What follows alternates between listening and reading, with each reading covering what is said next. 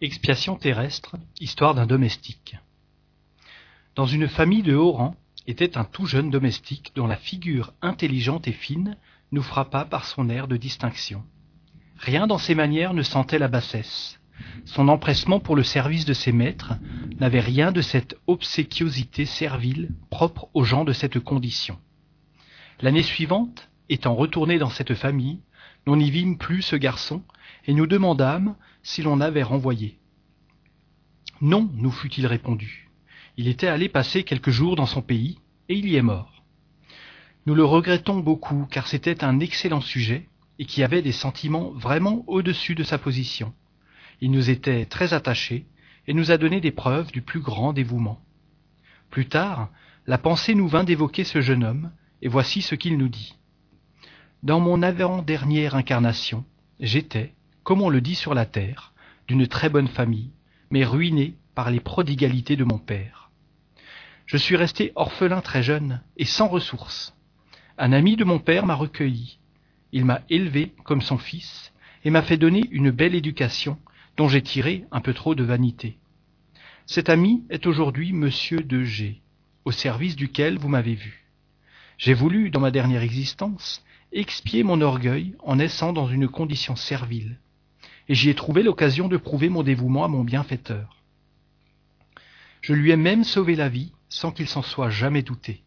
C'était en même temps une épreuve dont je suis sorti à mon avantage, puisque j'ai eu assez de force pour ne pas me laisser corrompre par le contact d'un entourage presque toujours vicieux.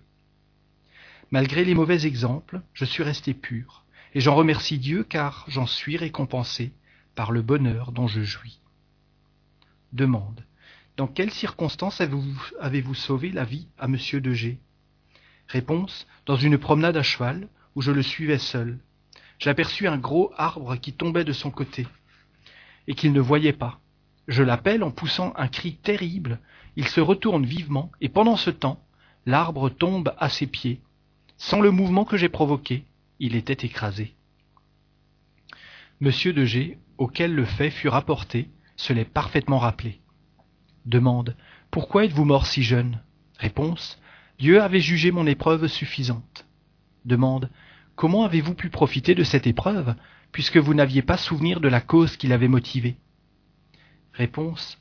Dans mon humble position, il me restait un instinct d'orgueil que j'ai été assez heureux de pouvoir maîtriser, ce qui a fait que l'épreuve m'a été profitable. Sans cela, j'aurais encore à, la recommencer. Mon esprit se souvenait dans ces moments de liberté, et il m'en restait au réveil un désir intuitif de résister à mes tendances que je sentais être mauvaises. J'ai eu plus de mérite à lutter ainsi que si je m'étais clairement souvenu du passé. Le souvenir de mon ancienne position aurait exalté mon orgueil et m'aurait troublé, tandis que je n'ai eu à combattre que les entraînements de ma nouvelle position. Demande. Vous avez reçu une brillante éducation. À quoi cela vous a-t-il servi dans votre dernière existence, puisque vous ne vous souveniez pas des connaissances que vous aviez acquises? Réponse. Ces connaissances auraient été inutiles, un contresens même dans ma nouvelle position. Elles sont restées latentes, et aujourd'hui, je les retrouve. Cependant, elles ne m'ont pas été inutiles, car elles ont développé mon intelligence. J'avais instinctivement le goût des choses élevées, ce qui m'inspirait de la répulsion pour les exemples bas et ignobles que j'avais sous les yeux. Sans cette éducation, je n'aurais été qu'un valet. Demande. Les exemples des serviteurs dévoués à leur maître jusqu'à l'abnégation ont-ils pour cause des relations antérieures? Réponse. N'en doutez pas. C'est du moins le cas le plus ordinaire. Ces serviteurs sont quelquefois des membres même de la famille ou, comme moi, des obligés qui payent une dette de reconnaissance et que leur dévouement aide à s'avancer. Vous ne savez pas tous les effets de la sympathie ou d'antipathie que ces relations antérieures produisent dans le monde. Non, la mort n'interrompt pas ces relations, qui se perpétuent souvent de siècle en siècle. Demande. Pourquoi ces exemples de dévouement de serviteurs sont-ils si rares aujourd'hui? Réponse. Il faut en accuser l'esprit d'égoïsme et d'orgueil de votre siècle, développé par l'incrédulité et les idées matérialistes. La foi vraie s'en va par la cupidité et le désir du gain, et avec elle les dévouements. Le spiritisme, en ramenant les hommes au sentiment du vrai, fera renaître les vertus oubliées. Rien ne peut mieux que cet exemple faire ressortir le bienfait de l'oubli des existences antérieures. Si monsieur de G s'était souvenu de ce qu'avait été son jeune domestique, il eût été très gêné avec lui, et ne l'aurait même pas gardé dans cette condition. Il aurait ainsi entravé l'épreuve qui a été profitable à tous les deux. Antonio B, enterré vivant, la peine du talion. Monsieur Antonio B, écrivain de mérite, estimé de ses euh, concitoyens, ayant rempli avec distinction et intégrité des fonctions publiques en Lombardie, tomba, vers 1850, à la suite d'une attaque d'apoplexie, dans un état de mort apparente, compris malheureusement, comme cela arrive quelquefois, pour la mort réelle. L'erreur était d'autant plus facile qu'on avait cru apercevoir sur le corps des signes de décomposition. Quinze jours après l'enterrement, une circonstance fortuite détermina la famille à demander l'exhumation. Il s'agissait d'un médaillon oublié par, mégarde dans le cercueil. Mais la stupeur des assistants fut grande quand, à l'ouverture, on reconnut que le corps avait changé de position, qu'il s'était retourné et, chose horrible, qu'une des mains était en partie mangée par le défunt. Il fut alors manifeste que le malheureux Antonio B avait été enterré vivant. Il avait dû succomber sous les étreintes du désespoir et de la faim. M. Antonio B ayant été évoqué à la Société de Paris en août 1861 sur la demande de l'un de ses patients, donna les explications suivantes. Évocation. Que me voulez-vous? Un de vos parents nous a prié de vous évoquer. Nous le faisons avec plaisir, et nous serons heureux si vous voulez bien nous répondre. Réponse Oui, je veux bien vous répondre. Vous rappelez-vous les circonstances de votre mort? Réponse Ah, certes, oui, je me les rappelle. Pourquoi réveiller ce souvenir de châtiment? Est-il certain que vous avez été enterré vivant par méprise? Réponse Cela devait être ainsi, car la mort apparente a eu tous les caractères d'une mort réelle. J'étais presque exsangue, on ne doit imputer à personne un fait prévu dès avant ma naissance. Si ces questions sont de nature à vous causer de la peine, faut-il les cesser? Réponse non, continuez. Nous voudrions vous savoir heureux, car vous avez laissé la réputation d'un honnête homme.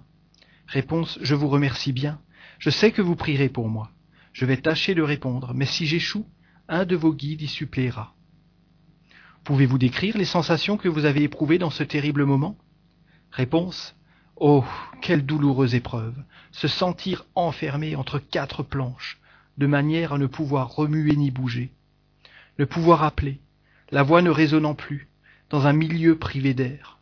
Oh, quelle torture que celle d'un malheureux qui s'efforce en vain d'aspirer dans une atmosphère insuffisante et dépourvue de la partie respirable. Hélas, j'étais comme un condamné à la gueule d'un four, sauf la chaleur. Oh, je ne souhaite à personne de pareilles tortures. Non, je ne souhaite à personne une fin comme la mienne. Hélas, cruelle punition d'une cruelle et féroce existence. Ne me demandez pas à quoi je pensais, mais je plongeais dans le passé et j'entrevoyais vaguement l'avenir. Vous dites cruelle punition d'une féroce existence, mais votre réputation, jusqu'à ce jour intacte, ne faisait rien supposer de pareil. Pouvez-vous nous expliquer cela? Réponse. Qu'est-ce que la durée de l'existence dans l'éternité? Certes, j'ai tâché de bien agir dans ma dernière incarnation, mais cette fin avait été acceptée par moi avant de rentrer dans l'humanité. Ah, pourquoi m'interroger sur ce passé douloureux que seul je connaissais, ainsi que les esprits, ministres du Tout-Puissant?